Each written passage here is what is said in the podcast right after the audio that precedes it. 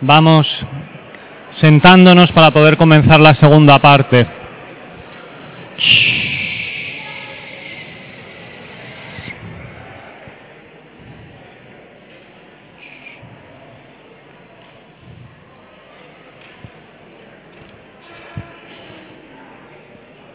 También aprovecho que tengo el micro en la mano para animaros a pues no perder la ocasión de confesar, de poder hablar, las dos cosas. A veces uno se confiesa y es muy bueno y necesario, pero también necesita hablar más largamente. Pues para eso también estamos aquí los sacerdotes y obispos durante toda durante toda la semana y he visto una de las tarjetas de superpoderes esas que dice lo de concretar, ¿no? Porque a veces decimos, vamos a hablar y no acabamos de decir cuándo, a qué hora. Y entonces parece mentira, pero la semana se escapa entre los dedos. Así que, nada, que no perdamos la oportunidad. Continuamos ya la segunda parte hasta las dos y cuarto.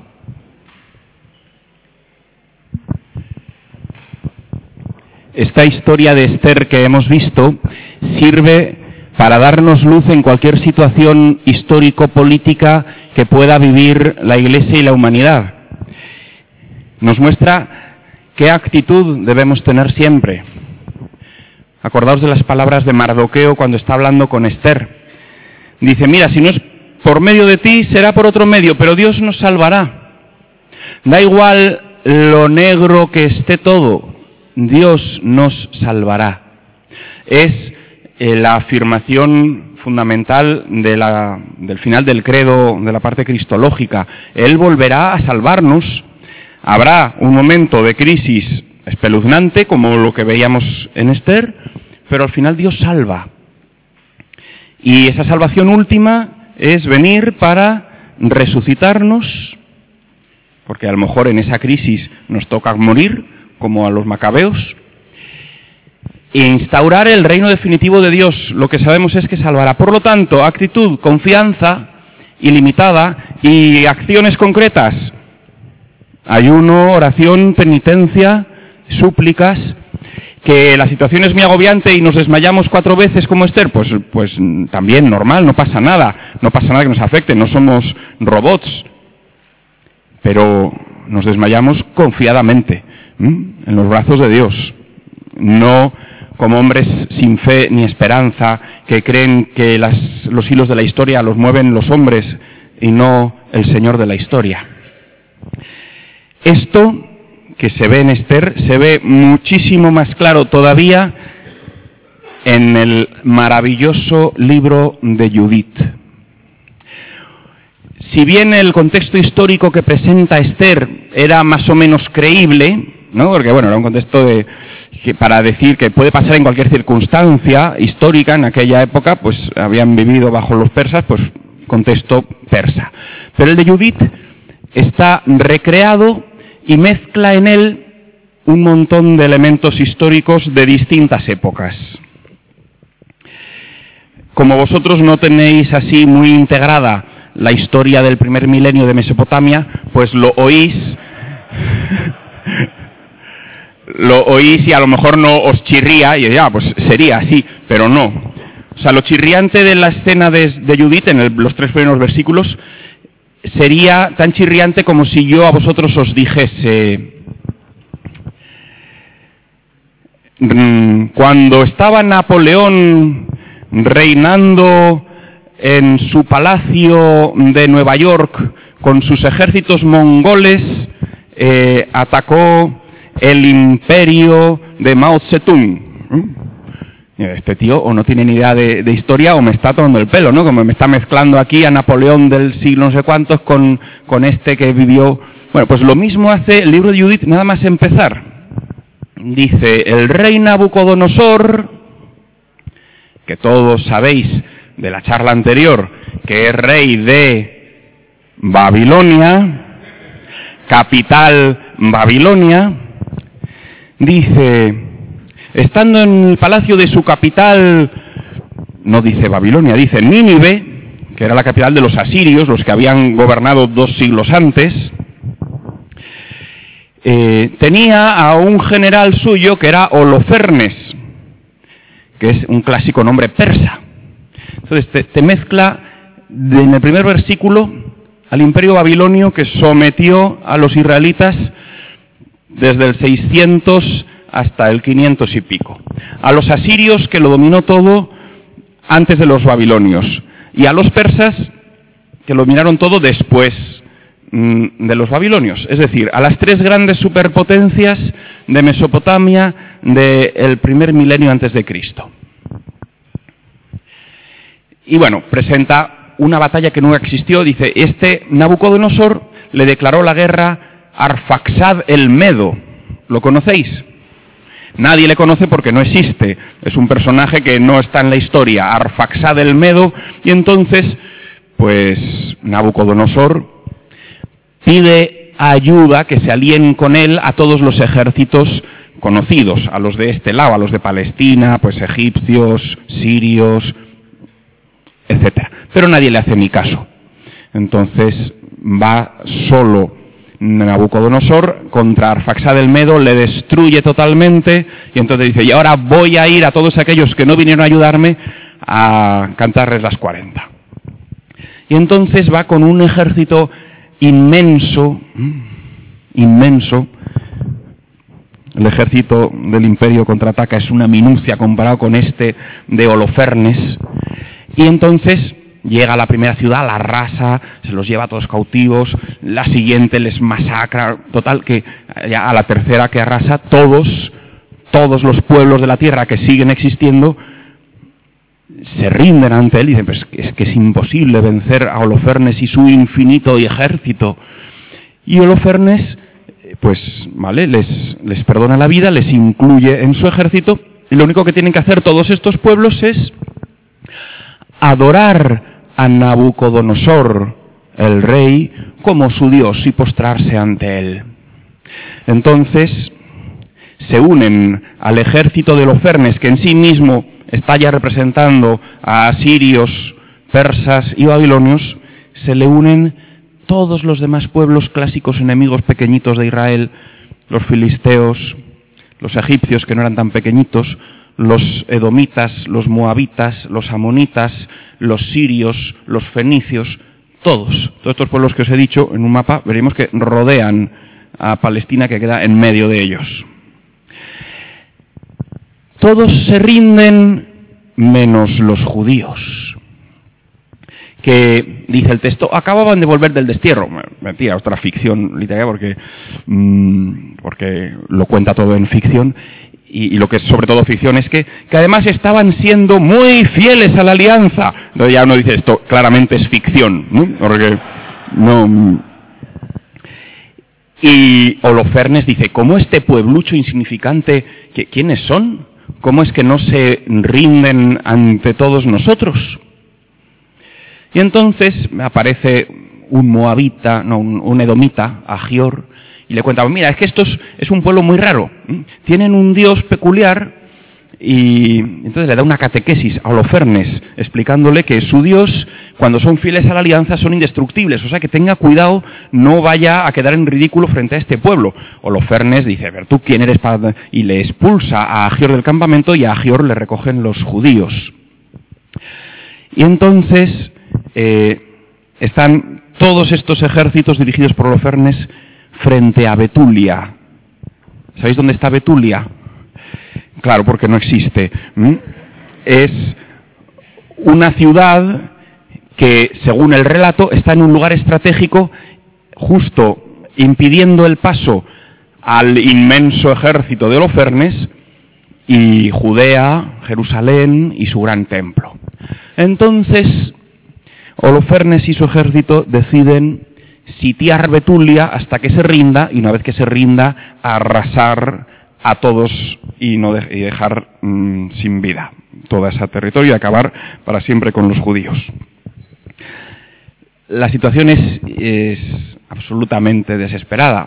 O sea, están todos los ejércitos del planeta rodeando a, a Betulia, un pueblo mínimo. y, están siendo fieles muy fieles, más que nunca.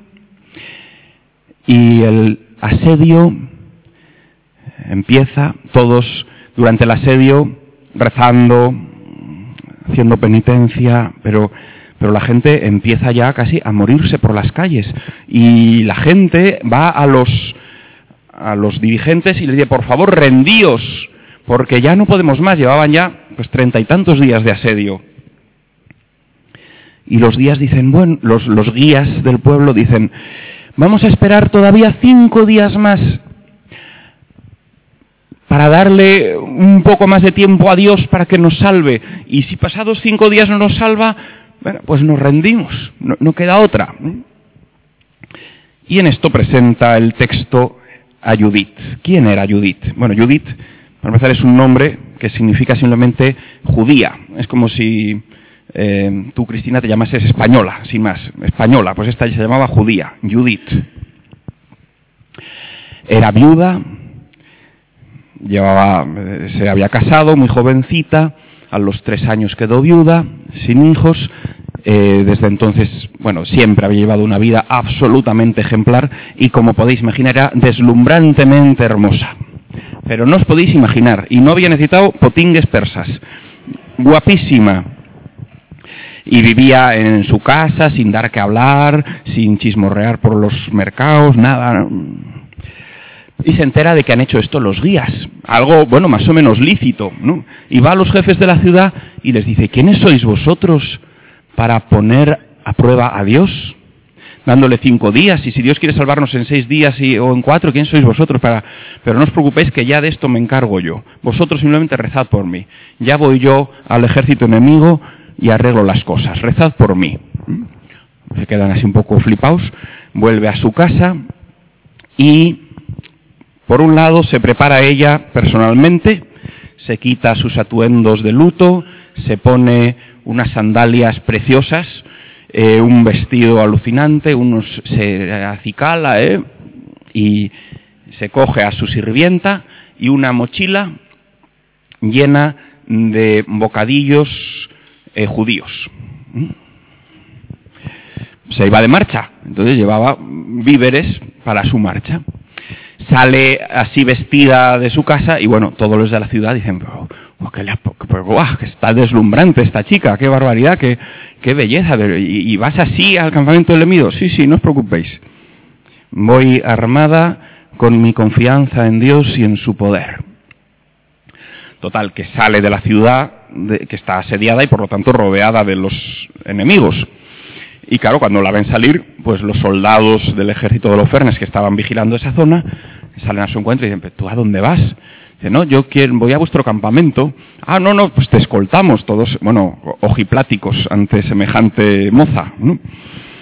Y, van 100 soldados escoltándola para llevarla al campamento de los Fernes. según entra en el ejército, imaginaos, un ejército de varones salvajes y malolientes, mm, pues se quedan alucinados diciendo, ¿y este dónde sale? Y empiezan a decir entre sí, oye, este pueblo judío tiene, tiene que tener algo, porque si hay mujeres como esta ahí, mm, está claramente tocado por los astros.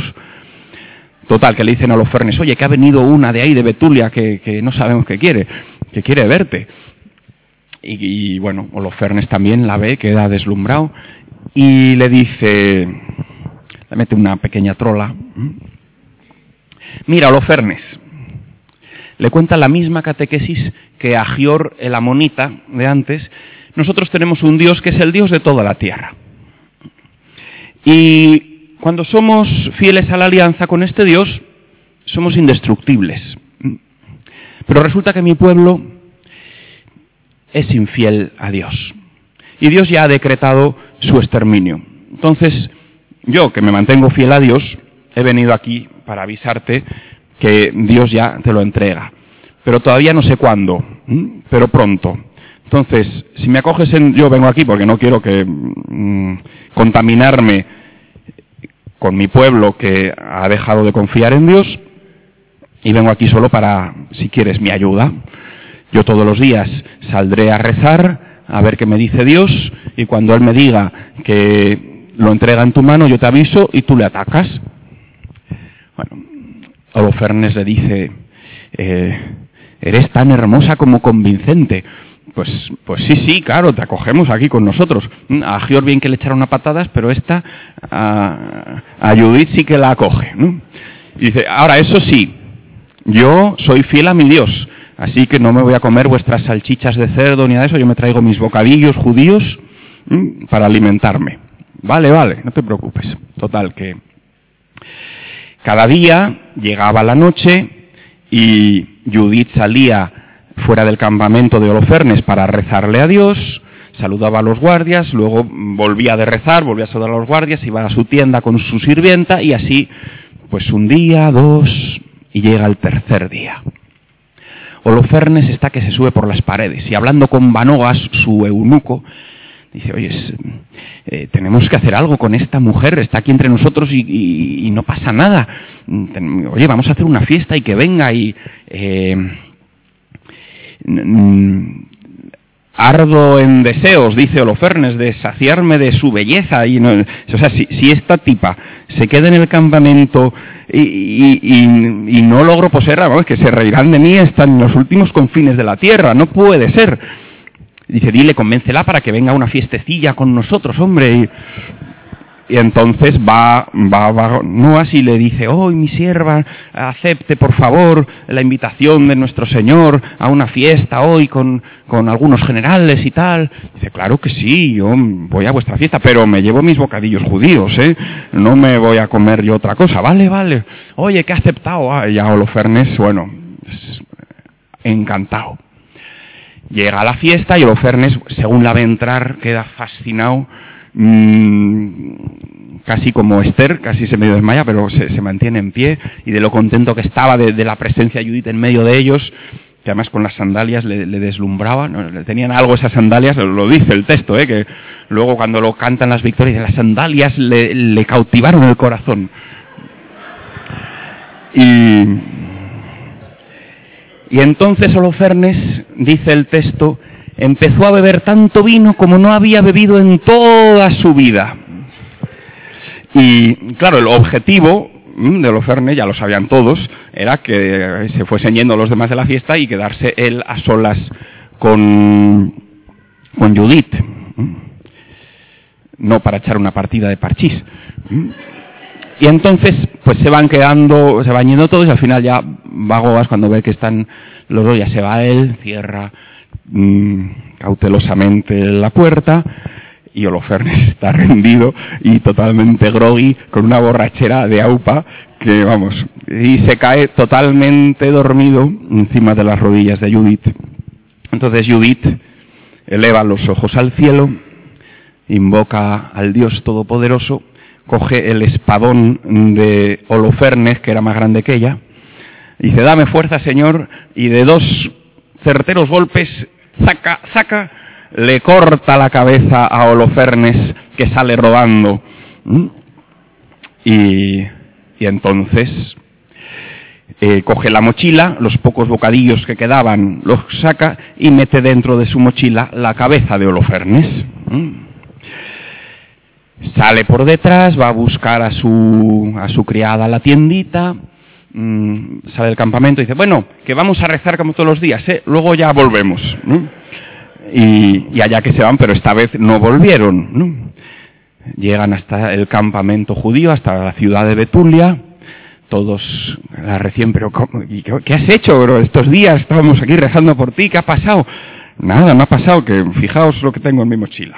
Saca la cabeza de Holofernes, todos se emocionan, alucinados, y dicen, y ahora es el momento de ir a atacar al enemigo, que cuando se vean sin jefe que huirán despavoridos. Y así sucede, ¿no? Entonces los, el, ejército de Betulia empiezan a armarse y salen contra los frenes. Entonces, claro, los primeros soldados, ¿y estos panolis qué hacen? Que vienen atacarnos. a avisar a los, eh", van avisando a los mandos cada vez más, altos, más altos, hasta que llegan a la tienda de los fernes. Oye, avisar a los fernes que nos atacan. Jo, ahora justo que estaba con Judith. Sí, sí, no, pero ayuda, avisarle. Tal que entra Bagoas, el eunuco, le ve descabezado, se corre la voz de que Holofernes está decapitado, el pánico cunde en todo el ejército que salen huyendo ante las pobres huestes de Betulia y obtienen así una maravillosa e inesperada victoria por manos de una mujer que trae la esperanza en el momento más crítico. Judith, como bien sabéis, ha sido siempre leída en la historia de la Iglesia como una prodigiosa imagen de la Santísima Virgen María. De hecho, en el famoso canto franciscano, bueno, famoso entre los de este mundillo, el Tota Pulcra es, eh, adopta eh, las muchas frases que se le dirige a Judith, porque luego, claro, o sea, Judith, bueno, todos están alucinados con su hazaña y, entonces van los jefes de la ciudad a felicitarla, a honrarla con muchas palabras que luego resuenan en los textos marianos del Nuevo Testamento y de muchas canciones. Eh, tú eres la gloria de Israel, tú eres el orgullo de nuestra raza, eh, una sola mujer ha bastado para aplastar el campamento enemigo, ¿no? Es, María es la que, la que aplasta a Satanás y es la, la mujer de Apocalipsis 12 que brilla más que el sol y que Apocalipsis 12 es, está situado eh, después del sonido de la sexta trompeta, cuando dice que llega el momento de dar el premio al galardón y a los profetas y a los que derramaron su sangre por él, y, y aparece ese gran signo en el cielo, que es María, que es el signo que siempre brilla en los momentos de más oscuridad y de más luz, como se ve en Esther, que también es imagen de María, de modo especial en Judith. Ella mm, es el baluarte de nuestra salvación, la que guiará al pueblo y es el instrumento de Dios para cualquier tiempo de crisis. Hay, hay un librito ahí muy interesante de, en inglés que se llama The Marian Option, eh, que presenta cómo en distintos momentos críticos de la historia, en España, en Lepanto, en varios momentos, eh, donde había una gran desesperación, se acudió a María y María, de un modo, pues como vemos en estos relatos, humanamente insospechado, trae una salvación al pueblo mm, grandiosa. ¿no? Esos son solo pequeños momentitos de, de salvación. Todo esto conduce, o sea, son textos para iluminar también la última crisis, que es la intención de Esther y Judith. Son libros del Antiguo Testamento que intentan reflejar, imaginarse una situación lo más calamitosa posible para decir, te da igual lo crudo que veas tu historia o la historia de los hombres, que Dios se sacará unas de la manga y con lo más débil a tus ojos, como puede ser una mujer, traerá salvación para todos. Salvación inusitada.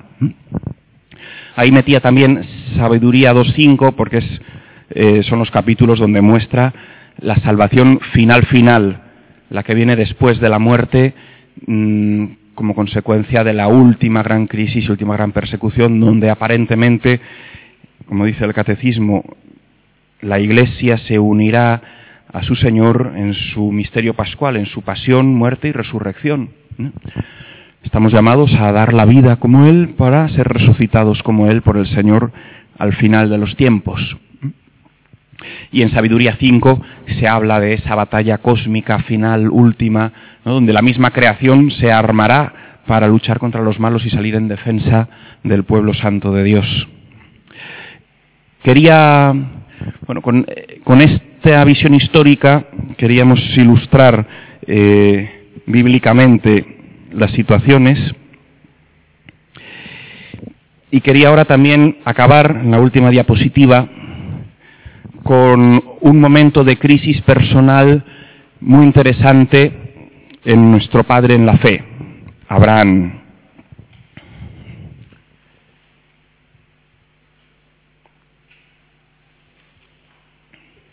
Lo de la conclusión eh, viene luego, no lo leáis todavía. La crisis personal de Abraham. Abraham recibe una promesa en la que Dios le ofrece lo que más desea su corazón. Descendencia, porque es estéril, tiene 75 años y su esposa 65, con lo cual ya complicadillo lo de tener churumbeles. Le promete que nacerá de él un pueblo, en Génesis 12. Y segundo, le promete una tierra, que tampoco tiene porque es nómada. Abraham cree en la promesa de Dios y abandona su familia por creer en la promesa de Dios y se abandona a ir a un lugar que no sabe cuál es por creer en la promesa de Dios. ¿Qué pasa? Que la promesa de Dios pasa el tiempo y no se cumple. Y Abraham celebra sus 76 cumpleaños, y sus 77, su 80, su 82, su 84 cumpleaños, cumple 86 y la promesa de Dios no se cumple. Y si ya era difícil tener hijos con 75 años y la mujer 65, pues con 86 y 76, como que se va complicando la cosa, ¿no?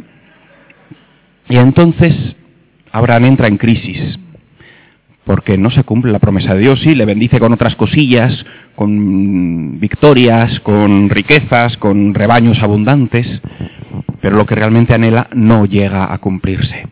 Y entonces en Génesis 15 Abraham le reprocha a Dios.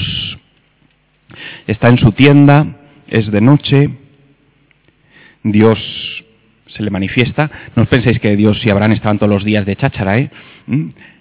Dios se le aparece cuando tiene 75 años por primera vez, luego una vez así muy poquito y luego a los 86. Es decir, habían pasado 10 años sin tener noticias de Dios y Dios le sale al encuentro y le dice, ¿has visto cómo te he salvado, no? De los enemigos y tal y cual. Dice, sí, sí, sí, pero ¿y para qué quiero yo todo esto que me has dado? Y todas estas riquezas y todos estos rebaños, si al final las va a heredar un esclavo mío, porque ese hijo que me has prometido no ha llegado, no hay tal hijo. Le reprocha a Dios que no cumple su promesa. Y Dios le dice, sal afuera de la tienda. Abraham podía haber dicho, ah, fuera de la tienda sales tú, yo estoy aquí muy bien, ya olvídate de mí, paso de ti. Pero no, se fía y sale a la oscuridad de la noche. Porque cuando uno está en la crisis, en la experiencia de que no se cumple esa promesa de vida que había soñado para su futuro, necesita salir a la oscuridad y afrontarla y no quedarse resguardado en la comodidad de la propia tienda. Y entonces Dios le dice, ahora mira al cielo. No había sol ni luna. Gracias a eso se veían las estrellas. Es la condición. solo las estrellas se ven cuando hay oscuridad. Y le dice, cuéntalas si puedes. Así será tu descendencia. Fijaos, Dios no hace ningún prodigio ni ningún milagro para decirle mm, te voy a dar hijos. Por la noche lo normal es que haya estrellas en el cielo. Dios lo único que hace es repetir la promesa. Decirle, sigue fiándote aunque no veas nada confianza ilimitada en la bondad de Dios. Siempre es lo mismo, siempre es la misma respuesta, siempre es la misma actitud. Mérito de Abraham, no haberse vuelto a la tienda, sino que dice el texto bíblico, Abraham miró y creyó, sin tener motivos para creer más que la nueva voz de Dios. Podría haber dicho, llevo creyendo 11 años y mira lo que tengo, ya paso de seguir creyendo, mira, no. Pero creyó. Y entonces dice, Dios se lo reputó como justicia, como santidad, el haber creído en medio de la oscuridad y en medio de la noche. Y eso es reflejo del el camino que todos debemos recorrer una, dos o varias veces en nuestra vida volver a creer cuando dejamos de tener motivos humanos para seguir creyendo. Cuando lo único que nos dan es mira las estrellas del cielo. Cree en ellas, cuéntalas y cree que así será tu descendencia. Al año siguiente se cumplió parcialmente la promesa, porque mm, su mujer le ofreció tener hijos con la esclava y la esclava le dio a Ismael. Pero no fue ese el cumplimiento de la promesa lo cumplirá no a los 87 años, sino cuando cumpla 99. 25 años después de haber recibido la promesa, con una esposa nonagenaria, tuvo Abraham al hijo de la promesa, cuando ya era realmente imposible que se cumpliese. Así es también en la historia personal de cada uno y en la historia del pueblo en su conjunto. Y esto, esta pedagogía que hemos visto en el Antiguo Testamento, no es distinta de la del Nuevo Testamento, estaba todo escrito. ¿Cuándo empiezan a creer los apóstoles? Cuando han perdido toda esperanza, cuando su Señor ha sido crucificado, condenado como blasfemo, rechazado por el pueblo y enterrado en una tumba. Y ha pasado un día y otro y nada. Es entonces cuando atraviesan esa inmensa crisis que no podemos hacernos idea, cuando llega la resurrección y la salvación y se da el nuevo inicio. Todo esto son los nuevos inicios posibles gracias a la confianza del pueblo. Y como vemos en la conclusión ante esas situaciones cómo reaccionan, cómo debemos reaccionar, oración confiada, ayuno confiado, penitencia confiada. Luego la valentía, también es, no solo Judith es imagen de la Virgen, también es de cada uno de nosotros, de la valentía con la que debemos afrontar estas situaciones, de la valentía que tuvo Esther de presentarse ante el rey y es tiempo que exige, sobre todo eso, el tercer guion, confianza ilimitada en Dios, creer en la promesa. Cuanto más oscuro lo veas, más debes creer. Y, por supuesto, acudir a María, el gran signo que Dios ha puesto en el cielo. Si a Abraham Dios le pidió mirar el cielo y ver las estrellas, a nosotros nos pide mirar el cielo de Apocalipsis 12 y ver el gran signo que hay en él, que es la mujer vestida de sol coronada de doce estrellas. Estas son las claves que yo mm, saco de la, de la, escritura para los momentos eh, críticos y para todo momento, al fin y al cabo, porque todo momento es crítico. ¿no? Estamos camino de la gloria pasando por, por este valle. Ahora os dejo un ratito de preguntas y eh, acabadas las preguntas, como prometimos, os presentaré el foro mariano diocesano del que os habló don José eh, cuando estuvo aquí estos días y con eso ya eh, concluimos. Además, tiene también pues su relación con este acudir a María del final de la, de la ponencia. Muchas gracias.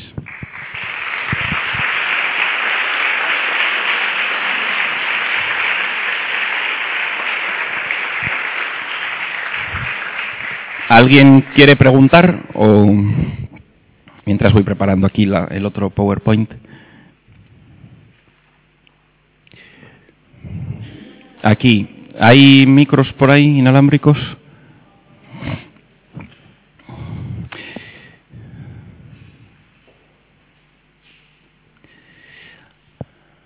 Antes funcionaba, o sea que ahora imagino que también. De hecho, lo habían dejado por ahí.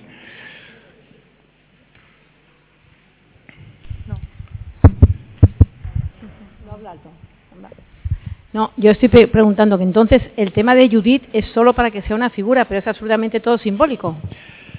sí, esa historia nunca ha sucedido. Nunca, nunca ha sucedido, a empezar porque pone una situación histórica eh, imposible, donde mezcla eh, muchos, muchos elementos. Y es, está hablando, remite a la historia, pero al final de la historia. Es un modo de representar, pues, pues eso, el momento. O sea, un judío se imagina, ¿cómo puede ser lo peor de la historia? Pues que estén todos los enemigos que hemos tenido siempre juntos a por nosotros. Así lo representa. ¿Más preguntas allí?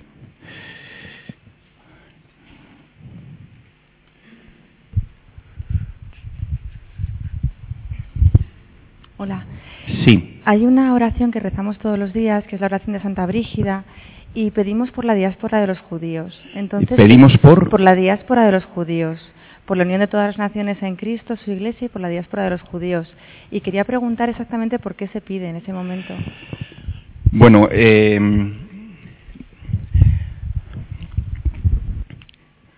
en el momento de salvación final, o sea, la diáspora de los judíos es, diáspora significa dispersión, es el hecho de que los judíos están dispersos por todo el mundo, igual que los cristianos, porque en el fondo nosotros somos el nuevo Israel, somos los judíos en los que se han realizado las promesas que recibieron nuestros antepasados, todo este pueblo.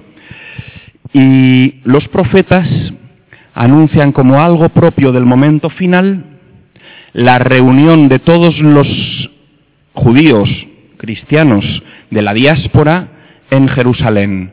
Eh, y como al final todos se congregarán, y porque por la historia han tenido que dispersarse pues por los destierros, por huidas, por cosas, porque lo, suyo es que un pueblo viva unido. Entonces, un signo del final de la salvación final es la reunión de todos en un solo pueblo. Eso que está en las fuentes judías está también en las más antiguas oraciones cristianas de la liturgia y de la Eucaristía.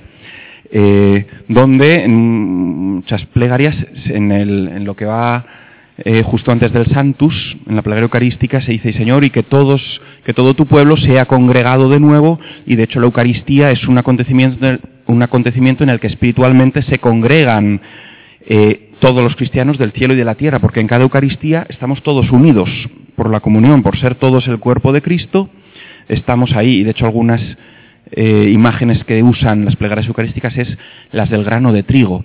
Igual que los granos de trigo están dispersos cuando se sembran y luego se reúnen y forman un solo pan, también los cristianos, que son los verdaderos judíos, eh, al final de los tiempos se reunirán en, Cristo, en el reino de Cristo, en el reino glorioso, y ya ahora eso sucede místicamente en la Eucaristía, donde somos todos congregados, y aunque aquí en esta Eucaristía estamos solo eh, un grupillo de 200, aquí al celebrar la misa estamos unidos verdaderamente a todos los que están celebrando la misa en la China, en Hong Kong, y todos los que la han celebrado en el pasado y todos los que la celebran en el futuro y a todos los que están en el cielo. Es la comunión de los santos. Entonces es el cumplimiento también de, en cada Eucaristía místico de esa reunión final que tendrán la, al final de los tiempos. No sé si te respondo, pero...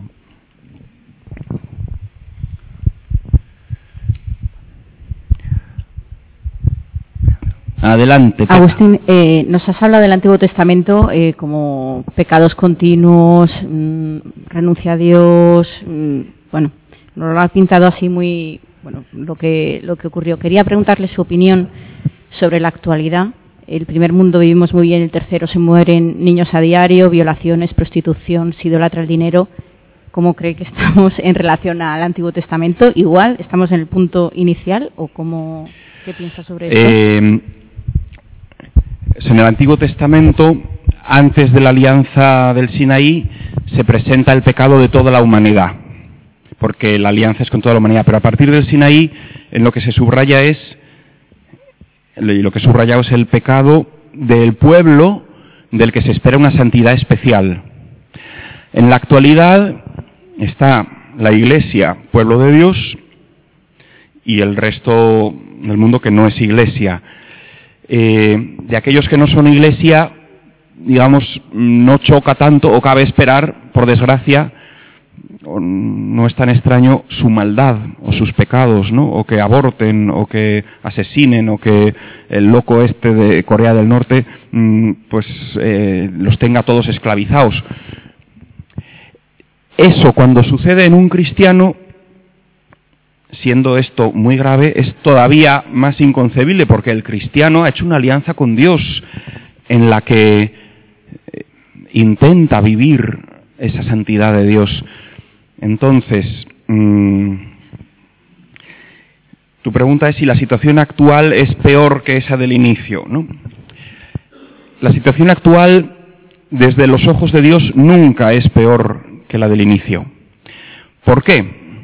porque cada día estamos más cerca de su victoria final. Según nos narra el catecismo y los textos bíblicos, o sea, es como si ahora eh, volvamos a Judith.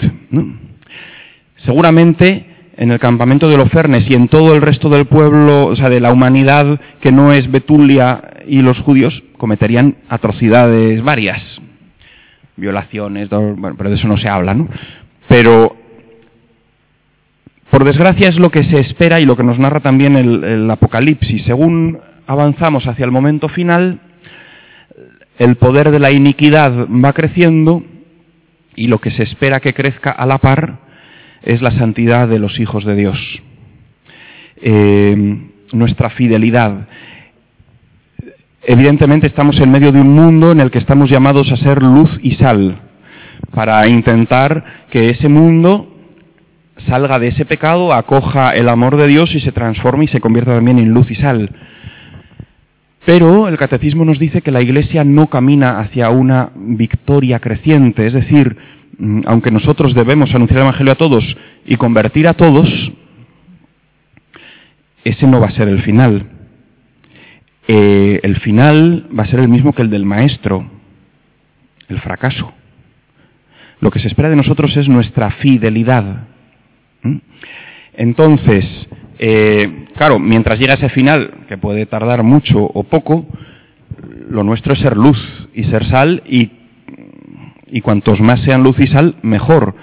Pero no nos debe extrañar que fuera lo que vaya creciendo, porque según avanza al final, se acerca al final, es lo que nos dice la escritura que va a crecer, es el misterio de iniquidad, el misterio del mal y las fuerzas del mal que cada vez están más rabiosas contra el pueblo de Dios y sus hijos y la luz que está llamada a tener. Pero es que lo mismo le pasa a Cristo. Su vida, mm, Él es la cabeza y nosotros el cuerpo. Y dice, no es mayor el maestro que sus seguidores. Entonces, no aspiréis a triunfar donde Él ha fracasado. Él consiguió, o sea, vino para que, vino para salvarnos, pero no nos salvó convirtiendo al Sanedrín, convirtiendo a los sumos sacerdotes. No. Le siguen muchos, pero eh, veíamos estos domingos eh, la predicación del sermón del pan de vida, después de la gran multiplicación de los panes, donde le quieren hacer rey más de cinco mil, después de predicarles, le dejan todos abandonados, a los doce les dice, ¿y vosotros también queréis iros? Y al final, al final, final, hasta los doce le dejan, menos Juan, su madre, la Magdalena y María, la de Cleofás. Mm, y si él, que era santo y perfecto, acaba en fracaso humano, pues nosotros como misión no debemos extrañarnos que a nuestro alrededor también el, pecado crezca y crezca. Lo importante es que nosotros sigamos siendo luz y no tengamos miedo de dar testimonio de la verdad como Cristo. Es lo que le lleva a la cruz. Decir la verdad sobre quién es Él. Soy el Hijo de Dios y veréis al Hijo del Hombre venir sobre las nubes del cielo. Y entonces dice, ah, blasfemado. No estaba ahí para convertirles, para dar testimonio de la verdad y muriendo, salvarles. Nuestra misión en medio del mundo, dar la vida por todos y así con Cristo quizá salvarles. Allí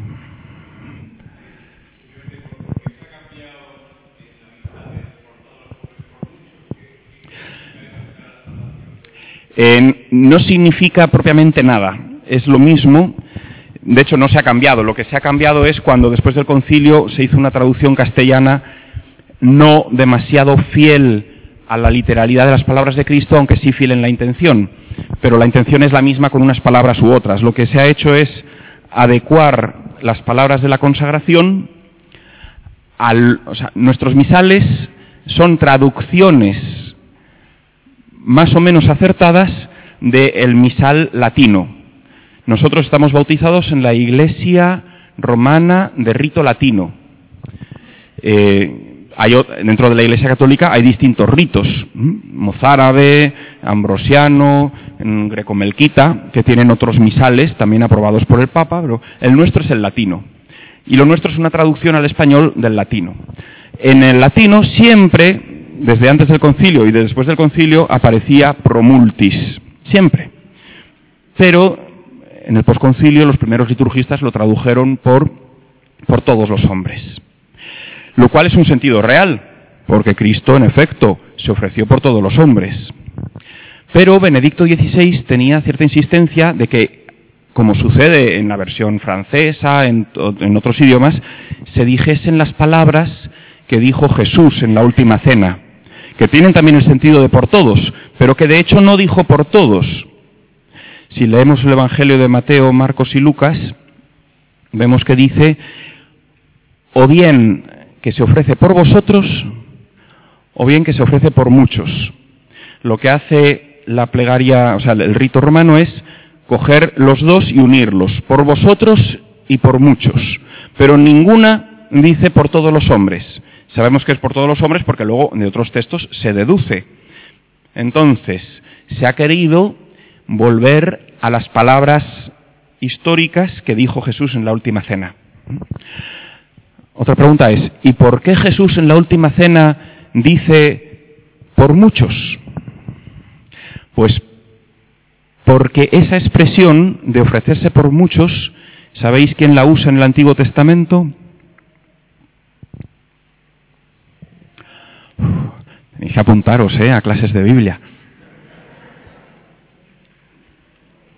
Lo dice el cuarto cántico del siervo de Yahvé, que es ese que describe de un modo admirable la pasión de Cristo, donde dice, eh, estaba desfigurado, cargó con nuestros pecados, fue llevado al matadero como oveja que enmudece, eh, sus peca su, mm, su sacrificio nos ha salvado. Y ahí dice que ese siervo de Yahvé usa una expresión de que se ofrece por muchos, por muchos, muere por muchos, que no quiere decir unos pocos, unos sí y otros no. En, la concepción hebrea no tienen esos conceptos. Es un modo de decir que se ofrece por los pecados de la humanidad, pero usa esa expresión. Y Jesús, en la última cena, frente a sus discípulos, usa la expresión por muchos para que sus doce apóstoles caigan en la cuenta de que Jesús se está identificando con el siervo del cántico de Yahvé y que por lo tanto está haciendo un sacrificio que es, está anticipando lo que va a pasar en la cruz, pero les está dando ya la clave para que interpreten la cruz y, y, sepan que cuando le vean crucificado, Él es el siervo de Yahvé que está cargando con el pecado del mundo para la salvación de ellos. Con esas palabras les será más fácil a los discípulos descubrir que Jesús es el siervo de Yahvé de Isaías. El cántico de Isaías está en Isaías 52.13 a capítulo 53, versículo 12. ¿Mm? El cuarto cántico del siervo. Eh, ¿Alguna pregunta más? Sí, yo es un comentario. Explicar tantas cosas en tan poco tiempo, pues para que no le quede a ninguno ese trauma de vamos a dar fracaso final, eso se refiere a nivel histórico de Texas para abajo, ¿no? Pero está claro que la perspectiva final es la victoria en Cristo. O sea, a la gloria por la cruz, a la victoria de la resurrección, pero siguiendo el camino de nuestro Maestro, que es el camino del amor hasta entregar la vida al final y no hay quien se salte la cruz. Si alguno se la quiere saltar, que, pues eso es, eso es dejar a Cristo, ¿no? Eso es no querer seguir a Cristo. Pero no es porque vayamos al fracaso ni amemos el sufrimiento, sino porque es el camino de asumir plenamente el mal de este mundo y unidos a Cristo, pues transformarlo en amor. Por eso a mí me gusta mucho una expresión que utiliza el obispo de Alcalá, que dice, vamos de derrota en derrota hasta la victoria final. Y está muy bien dicho, pues porque nos podemos llevar todos los golpes que sean la vida o fracasos aparentes, humanos y verdaderos en cierto sentido, pero, pero la, victoria final está garantizada, ¿no? En Cristo ya ha sucedido y en su cuerpo que es la Iglesia, pues en la medida en que sigamos a Cristo. De hecho, nuestra victoria es cuando aceptamos la cruz de Cristo y nuestra gloria es la cruz de Cristo y nuestra derrota es cuando huimos de la cruz de Cristo y buscamos los bienes del mundo o las victorias según los criterios del mundo. ¿no? Y otra cosa que, yo creo que tenemos que tener en cuenta, em, pues que ya lo hemos dicho, ¿no? Hemos hablado de un periodo en que sobre todo eh, parece que lo que predomina en la historia de Israel es que son infieles y Dios les tiene que perdonar y luego empiezan a ser más fieles y aún así pues también siguen sucediendo cosas malas y Dios les rescata. Pues ver que esas dos dimensiones siempre están presentes en la vida de la Iglesia y en nuestra historia. Por eso, pues no podemos tener una visión maniquea como si nosotros fuéramos santísimos y el mundo pues cada vez es más malo y cada vez nos trata peor, porque pues porque tenemos también que convertirnos nosotros.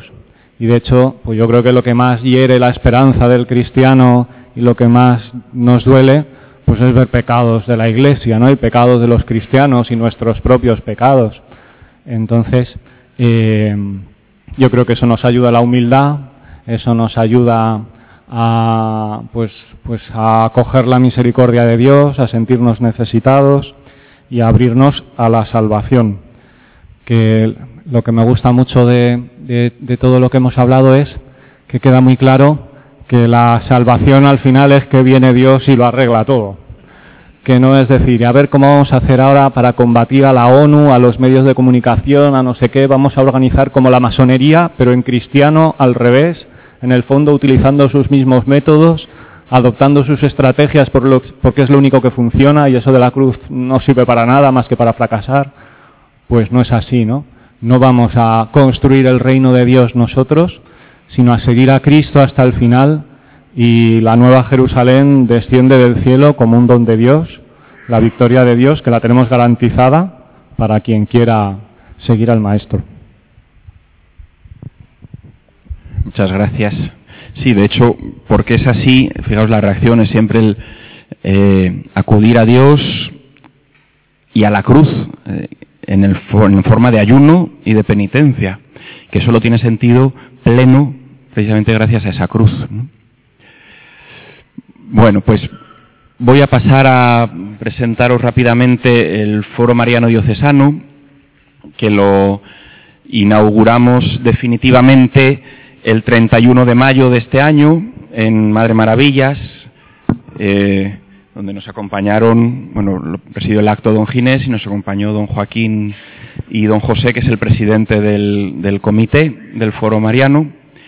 En el comité, además de don José, pues estamos tres sacerdotes, eh, Charlie Díaz Azarola, el rector del seminario, Jaime Pérez Boquerini, el párroco de, de la parroquia del Salvador de Leganés, servidor, una religiosa Mater Dei, eh, María Eugenia, y una madre de familia, catequista, Fina Rivero, y eh, hasta la fecha hay alrededor de 220 usuarios registrados, funciona fundamentalmente a través de Internet. Y si preguntaseis qué es el Foro Mariano, pues es muchas cosas. En primer lugar, es una apuesta valiente por María, conscientes de la importancia decisiva de María en la vida de la Iglesia y cada vez más, pues es apostar por ella. Quiere profundizar en el papel que María tiene en la salvación de la humanidad, en su papel en la redención. Se quiere estudiar y debatir un término que ha dado mucho que hablar, sobre todo en el siglo XX, el término de María Corredentora, que es un término que quiere designar ese papel de María en la salvación. Se quiere reflexionar teológicamente, es decir, qué razones habría a favor o en contra de que se proclamase un dogma, un quinto dogma mariano eh, llamándola así, María, Madre de la Humanidad, corredentora, mediadora de las gracias y abogada. Se quiere reflexionar sobre esto porque es un tema debatido. En el, en el siglo XX se ha abordado varias veces. En 1920, Pío XI, recién llegado al pontificado, creó tres comisiones una española, una belga y otra romana, de tres teólogos cada una, pidiéndoles que investigasen si debía proclamarse o no. Eh, luego en el Concilio Vaticano II se abordó también y se discutió mucho sobre ello.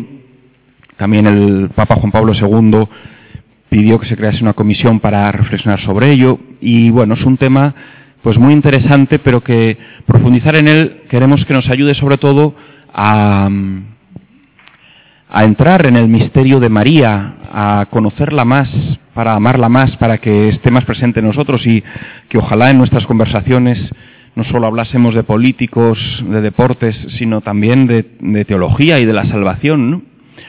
Este foro, para precisamente este diálogo no es decir, ah, pues yo creo que sí, pues yo creo que no, pues tú qué crees. No, para poder opinar, o sea, está bien que uno diga lo que opine, pero también que lea eh, lo que se ha escrito sobre el tema para poder reflexionar y que lea los textos bíblicos y que lea el magisterio y que lea pues lo que han dicho los santos sobre estas cuestiones y eso le enriquecerá terriblemente aparte de que le darán fundamentos para esos diálogos ¿no? por eso el foro ofrece bibliografía muy interesante al respecto el foro quiere ser también una respuesta a la necesidad que creemos eh, en la diócesis creemos que el mundo tiene de acoger a María como madre suya. Creemos que hoy lo necesita más que nunca eh, por muchos motivos, ¿no? Por, por todo el tema del feminismo malentendido, de la ideología de género, por todo el tema de la maternidad, como es atacada. Creemos que es muy importante acoger a María como madre nuestra y madre de la Iglesia y madre de la humanidad, porque este caos al que aludía Pepa en su pregunta, en que está el mundo, es porque necesita una madre que le dé afecto, amor y comprensión, que le ponga las cosas eh, en el orden salvífico.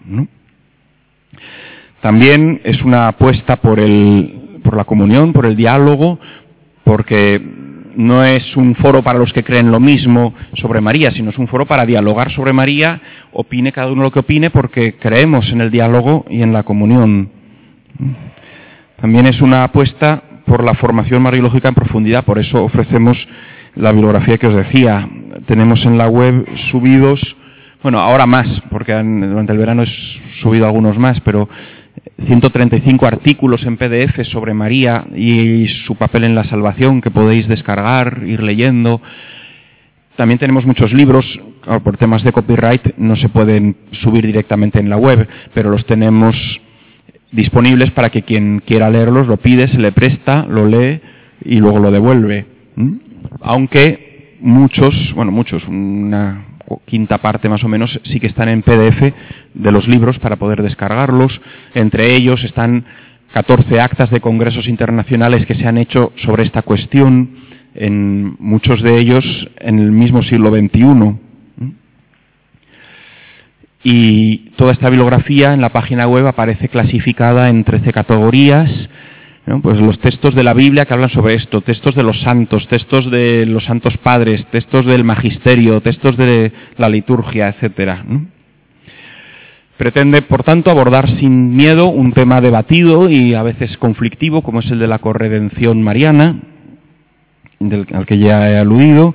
Quiere buscar con honestidad y amor la verdad sobre María, sin huir de lo opinable o conflictivo. A veces, bueno, como es un tema debatido, a veces se huye de ello. No, pues aquí queremos afrontarlo con, con honestidad.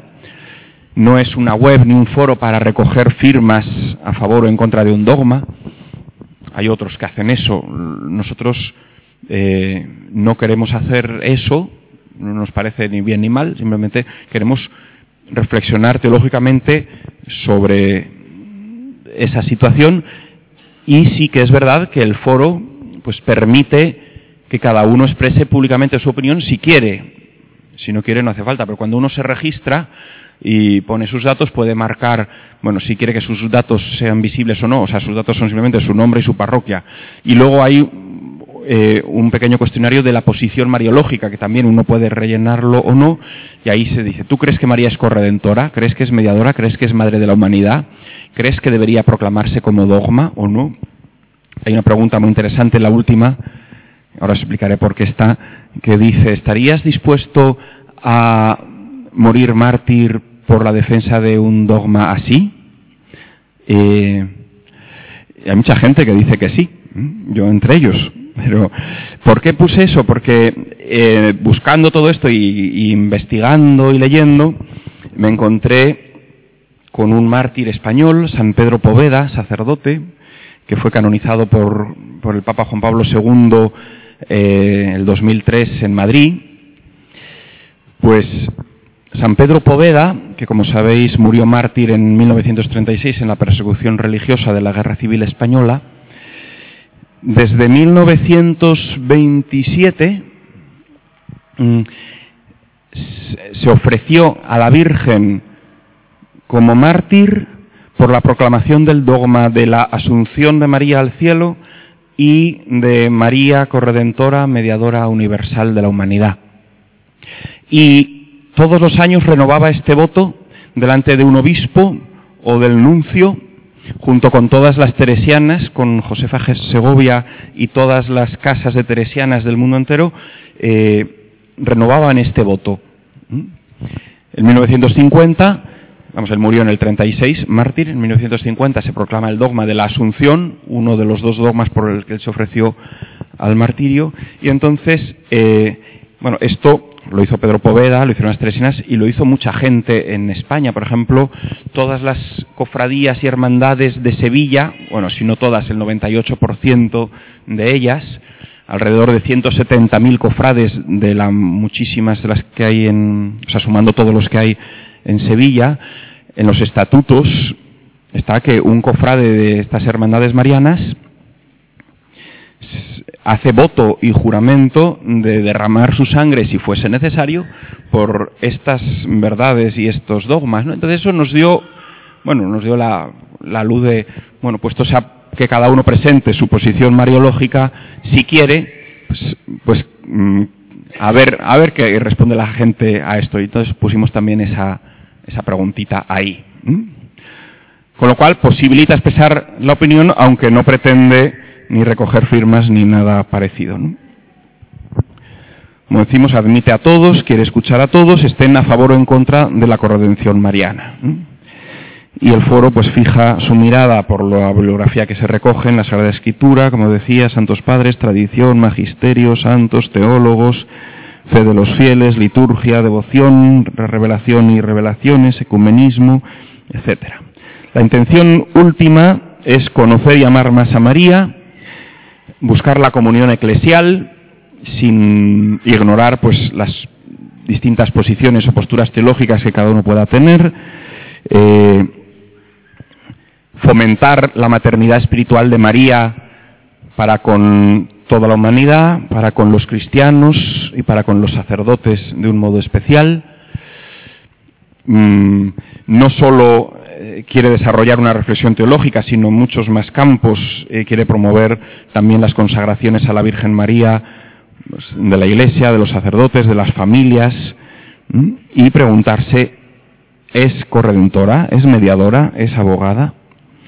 Para todo esto ofrece formación a través de la, de la web, también se harán para los que quieran algún encuentro presencial de reflexión y debate ofrece diálogo a través de la web. En la web van apareciendo preguntas eh, para que se responda y se crea debate a través de las preguntas. También todas las noticias que salen en la web o reflexiones, aparece la posibilidad de que cada uno añada comentarios diciendo pues estoy de acuerdo, pues no. De hecho, ya hay bastantes de este, en este tono muy interesantes. Y también ofrece celebraciones, consagraciones, encuentros. Mmm, ofrece, pues por ejemplo, los primeros sábados de mes que se dedican a María, pues se indica qué parroquias en la diócesis lo hacen para que uno pueda unirse. Mm, eh, los viernes en la parroquia de Jaime Pérez Boquerini, eh, pues hay encuentros marianos. Mm, uno al mes es un cineforum, otro es, al mes es un testimonio, otro al mes es una formación. Ahí pues se va dando a conocer también y anunciando bueno, hay distintas actividades. Luego cada X años pues se quiere hacer también una peregrinación como la que se hizo a Fátima el año del centenario de las apariciones. Eh, hay, os llevaré a la comida eh, unas tarjetitas que hemos hecho con la dirección web y el correo para que si queréis, esperemos que queráis, os registréis en la web. Registrarse es necesario solo para poder eh, hacer comentarios en la web. Uno que no está registrado puede ver todo lo que está escrito, puede descargarse los documentos, pero lo interesante es poder registrarse para, para participar más activamente, ¿no? Y luego, pues, aportar, ¿no? La página web es esta, foromariano.es, y el lema, que como ya os dijo don José, es Nada sin María, para que veáis un poco la web, voy a ver si logro... Eh, tenemos tiempo, ¿no? Sí, dos minutos. Os presento la web para que la veáis.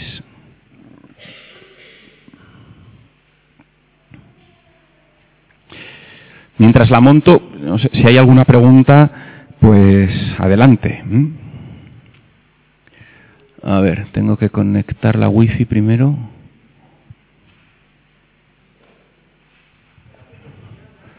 Sí, el foro. El foro se, o sea, empezamos a trabajar en él a partir del, centenario de Fátima, 2017, pero se mm, instituyó oficialmente el 31 de mayo de este año. Eh, no, pero lo he conectado a mi. Sí. A ver, Foro Mariano, aquí. Ahora tengo que llevar esto.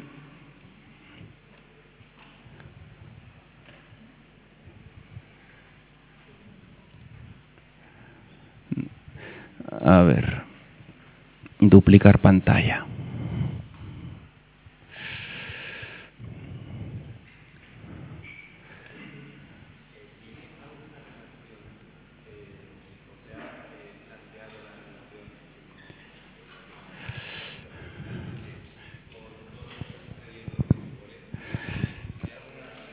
Pregunta Diego si hay alguna relación del foro con lo que está sucediendo en Meyugori.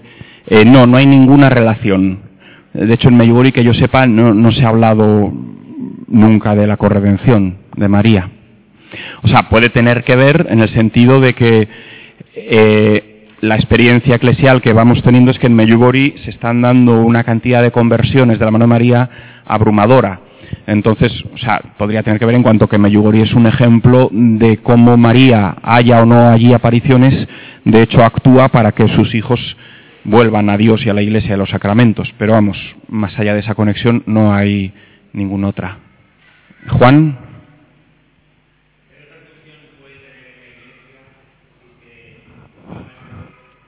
Pues buena pregunta lo que nos hizo eh, tener interés por esto y por su proclamación fue una carta de Santa Teresa de Calcuta, donde decía, muy brevemente, mm, cuando el Santo Padre proclame dogmáticamente la verdad de María, corredentora, mediadora y abogada, mm, repercutirá en una inmensa gracia para la Iglesia. No explicaba por qué, pero ella de hecho así lo creía eh, claro, siendo quien es, siendo una santa y siendo una santa que no se prodigaba por decir muchas cosas y lo que decía es porque lo llevaba muy dentro y estaba convencida de ello, eso nos suscitó el gusanillo de plantearnos por qué puede haber relación entre una programación dogmática y una verdad. Eh, la respuesta a eso, mm, ahora es un poco larga, pero mira, eh, aquí, en la, esta es la página web, tiene dos líneas de comandos. La de aquí arriba, inicio, foro, blog, comentario, cronograma. Aquí el banner y luego esta otra línea de comandos. María Corredentora, significado, conveniencia, bibliografía, estado actual. La respuesta a tu pregunta, Juan, es esta pestaña. Conveniencia. Por un lado, se alude aquí a lo que dice Santa Teresa de Calcuta. Aquí está copiado el, el texto y demás y luego una reflexión, por un lado bíblica, por otro lado ecuménica, por otro lado dogmática, mm, de eso que preguntas, de por qué afirmar esto dogmáticamente podría ser un bien para la Iglesia. ¿Mm? Eh, os invito a que lo leáis, pero, vamos, en la reflexión bíblica, sobre todo es a partir de Abraham, cuando Abraham lo primero que le dice Dios es, en ti serán benditas todas las naciones, bendeciré a los que te bendigan y maldeciré a los que te maldigan. Aunque Dios elige a Abraham, la bendición es para todos. La única condición que Dios pone para que la bendición caiga sobre uno es que reconozca que Abraham es bendito y le proclame bendito. Esto sucede en Abraham y sucede constantemente en la pedagogía de Dios con sus elegidos. De tal manera que en la pedagogía de Dios Dios quiere derramar la bendición sobre todos y la condición es reconocer que Él ha elegido a sus benditos. Esto, en la elegida por antonomasia, que es María, pues según la pedagogía divina que se percibe aquí, proclamarla, mm, o sea, cualquier proclamación dogmática sobre María que sea verdadera, provocará que esa bendición recaiga sobre quien la proclama, en este caso sobre la Iglesia, si lo proclama dogmáticamente. Eso es una reflexión ahí bíblica, luego hay muchas más, eh, y vamos, invito a que lo, a que lo, os invito a todos a que lo veáis en la página web. Estas dos pestañas, en significado, intentamos explicar en seis puntos qué queremos decir con que María es corredentora, y luego ahí, pues la gente opina, ¿no? Vas a, eh, vas a cualquiera de estos artículos y justo en este nadie ha opinado, pero al de Santa Teresa, ¿no? Pues sí. Bueno, el, ¿qué opina? el Vaticano no es un ente, eh, o sea, es un ente. Ahí, ¿qué opinan los papas? Pues aquí, en bibliografía y en C no, ¿dónde está? Magisterio. Aquí, corredención y magisterio. ¿Qué opina el magisterio? Pues ahí lo que puedes ver es lo que han opinado distintos papas. Hay papas que han usado el término corredentora, hay otros que han usado eh, socia Christi, hay... O sea, de hecho formalmente no ha habido una proclamación, por eso nos preguntamos sobre ello, pero aquí, mira, tienes siete artículos, bueno, tienes eh, por ejemplo, el Papa Benedicto XV, pues en este texto que está publicado en el Vaticano, tienes cómo él usa ese término en, un contexto concreto. Eh, luego tienes aquí, pues, un artículo de Calkins que está en inglés y en español. Vamos a ver en castellano. Bueno, te descarga el documento o te saca el y ahí te hace un estudio de cómo qué han dicho los papas sobre este tema. Nada, este, el actual eh, no ha dicho nada. Juan Pablo II sabemos que tuvo el interés de, planteárselo y preguntarlo. Y en la Redentoris Mater dice, o sea, todos, eh, la cuestión, o sea, todos tienen claro que María colabora en la redención. La cuestión es determinar y profundizar de qué modo lo hace, si conviene este título de María Corredentora o no, o el de mediadora universal o no. O, pero bueno, el caso es que reflexionar en eso nos mete en el misterio y nos ayuda. Pero el Papa Francisco no ha dicho nada eh, que yo sepa, igual que tampoco, vamos, yo, he empezado hace un par de años a meterme en estas investigaciones y, que yo sepa no ha dicho nada.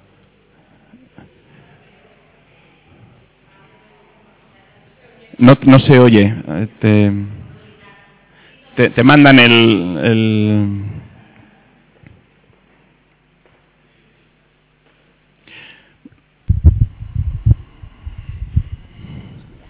Bueno, yo lo primero que quiero hacer es agradecer esta, esta iniciativa y, bueno, que me parece que en los tiempos en los que estamos más cerca. Que Sí, cerca de espacio que se vocaliza bien y que para que te digamos bien. Pues te estaba dando las gracias y a toda la diócesis por esta, por esta iniciativa que me parece un regalazo para, para todos nosotros y un apoyo porque pues es nada sin ti madre porque sin ella no podemos, entonces lo agradezco y, y mi, mi pregunta era eh, porque yo siempre desde muy joven he oído este término de María Corredentora y cuando alguna vez lo pues lo he oído en otros foros me ha llamado la atención eh, un poco el rechazo que había hacia ese término. Entonces mi pregunta es si evidentemente del Papa no habéis tenido noticia, pero si no habéis tenido algún tipo de, de comentario o algo en relación a otros foros que son más más ecuménicos, con todas las comillas que quiero poner en todo... Más ecuménicos, sí, que buscan más la unidad de la Iglesia, la unidad con otras iglesias y que es, evidentemente la figura de María es una figura complicada y evidentemente complicada, ¿me entiendes lo que quiero decir? No es complicada, pero y es y la y el término corredentor pues eh, puede puede haber sectores de la Iglesia que lo vean como hundir más la llaga en, en las distancias entonces me parece muy valiente, algo que yo agradezco, pero quería saber si, habíais tenido algún tipo de comentario. Sí, sí, ha habido, o sea, por ejemplo, cuando lo hemos llevado a algún arciprestado, ha habido algún sacerdote que ha reaccionado muy contrariamente, otros que han reaccionado muy favorablemente, en eso hemos encontrado de todo, en los mismos comentarios de los que están registrados, algunos laicos comentaban que pues esto mismo que era un término eh, que alejaba, confuso, que mejor buscar otro, otros eh, pues le rebatían tal. La, gran dificultad, entre comillas, para usar el término es eh, supuestamente la ecuménica, porque cuando Juan Pablo II mm, pidió a una pequeña comisión de la PAMI, Pontificia Academia Mariológica Internacional, este estudio lo pidió en el 1996 y la respuesta que dieron es, bueno, parece que no es conveniente en el contexto ecuménico actual sacar esto. Pero claro, eso es hace más de 20 años, mm, un momento en el que el ecumenismo tenía un optimismo y un auge que ahora desde luego no existe y yo personalmente, bueno, aquí aparece. En la conveniencia, te invito, igual que invitaba a Juan a leer el 1 y 2, te invito a leer el punto 3, conveniencia ecuménica, donde se aborda precisamente ese punto. Eh, lo que os decía antes, yo personalmente creo que lo que necesita la humanidad es una madre. Y ante una iglesia donde, ha habido donde hay hermanos separados, creo que lo único que va a hacer que los hermanos se unan es una madre. Y creo que trabajar en este punto más que una dificultad al final, creo que sería la solución del ecumenismo. Pero bueno, eso es opinión personal y discutible. Pero vamos, tienes por un lado aquí una mínima explicación y sobre todo te remito a bibliografía, punto 10, corredención y ecumenismo y distintos artículos, aquí hay seis artículos y un librito donde abordan directamente esta cuestión que planteas del ecumenismo y la corredención. Al final eh, os doy trabajo, pero es que o uno se forma y lee o, se queda en la superficie siempre. a, lo mejor esto es irme un poquito por las ramas, pero eh, ¿se estudia, por ejemplo, teológicamente eh, el papel de corredentora en torno al misterio de las bodas de Caná o el fundamento va más por, por otro lado? Eh, va por todos los lados posibles y también por ese. Eh, en la pestaña de corredención y Biblia, ahí encontrarás artículos donde lo relaciona con todos los pasajes bíblicos y también con el de Cana. Así que te invito a que entres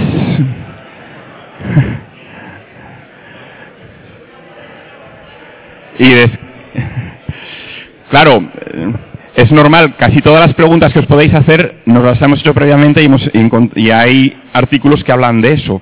Pero mm, va por ahí, va por los pasajes donde María interviene en la escritura, va también por San Pablo. Ayer estudiaba un, jesuita, el padre Bover, eh, que al principio era, es de los años 20, y él deduce la corrección de San Pablo. Por un lado, cuando habla del Cristo total, dice María es madre de Jesucristo cabeza.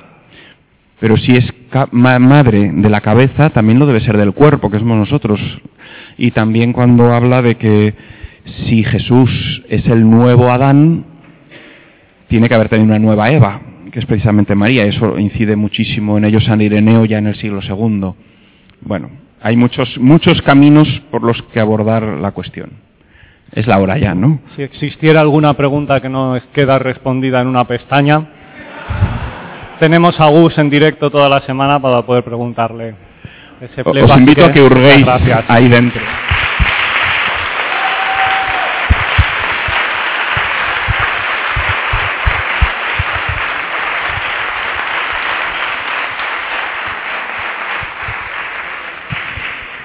Perdón, solo por acabar. Aquí para registrarse hay que darle aquí, que está muy pequeñito, pero si no también aquí en la segunda pestaña, únete al foro, pinchas y ya te abre el formulario para, para entrar. No seáis baguetes y hacedlo. ¿eh?